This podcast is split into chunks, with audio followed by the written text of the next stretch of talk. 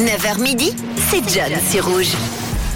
Et on va parler un peu de jeux, jeux vidéo ce matin, puisque le 21 mars 1969, la société japonaise de jeux vidéo Konami prenait vie. Peut-être comme ça, ça vous dit rien, mais euh, pour moi, c'est une grande partie de mon enfance avec les jeux comme Yu-Gi-Oh, les jeux de foot PES, qui étaient bien plus populaires que FIFA au début des années 2000, et bien d'autres jeux. On va donc ce matin parler de jeux, de jeux en toujours, pour le coup, avec cette question que je vais vous poser et que je vais également vous mettre sur l'Insta de Rouge, Rouge officiel. Quels sont les jeux qui vous ont marqué? Je vais pouvoir également peut-être un peu voir de quelle génération vous êtes. Hein. On n'est pas obligé de parler seulement de jeux vidéo. On peut parler aussi euh, de jeux de société, de jeux de cartes, etc. Ça peut être euh, des jeux sur console, sur téléphone.